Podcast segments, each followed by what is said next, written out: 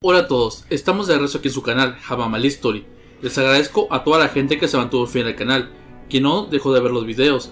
Realmente fueron meses difíciles los que pasamos, pero estamos de vuelta y volvemos con todo. Antes de iniciar con el video, les invito a que vayan a mi segundo proyecto, De Todo y Nada, donde hablamos de diferentes temas, mis amigos y yo. Les dejo los enlaces de Facebook, YouTube y Spotify para que nos sigan y compartan. Antes, debo decirle que toda esta información es extraída de Infobae, por si tienen alguna duda o curiosidad. Ahora sí, sin más preámbulos, esto es la leche contaminada que nos vendieron a los mexicanos. Imagina tener un hijo, tu mayor felicidad, y que éste no llegue a una edad avanzada.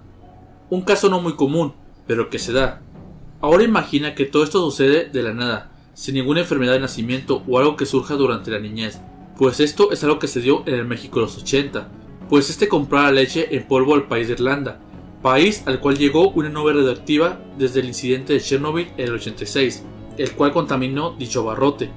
La OMS, Organización Mundial de la Salud, alertó de no comprar alimentos de países que fueron afectados por la radiación que surgió del accidente, pero México, como la gran nación que es, hizo caso omiso a esto y compró 40.000 toneladas de producto contaminado.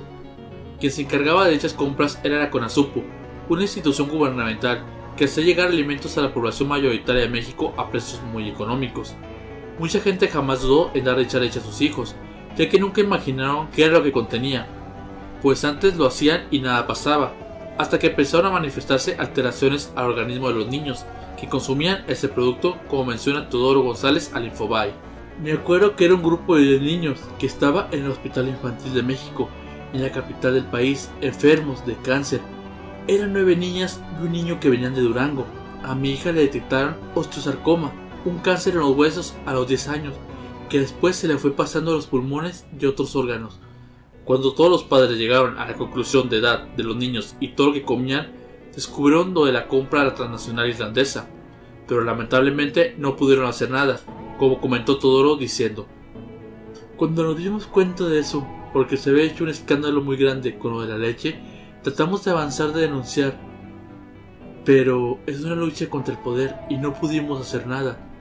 Y hasta ahora no se ha hecho nada. Sabemos porque casi todo indica que fue por ese consumo que se enfermaron los niños.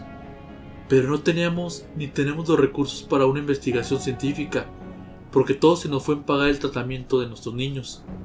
A mí, cada vez que me hacía un examen socioeconómico para ver cuánto era lo que podía pagar al hospital, estaría con menos posibilidades económicas.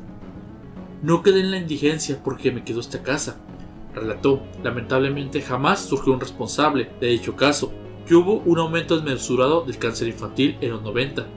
Se desconoce el número de niños afectados.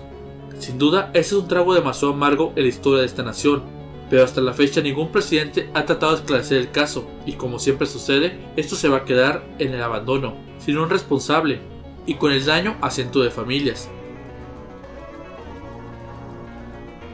Si el video les gustó, les invito a que se suscriban, compartan y den me gusta. Además, háganme saber si les gustaría que habláramos del incidente que se le conoce como el Chernobyl mexicano. Ahora sí, sin más que decir, se despide su amigo Bram.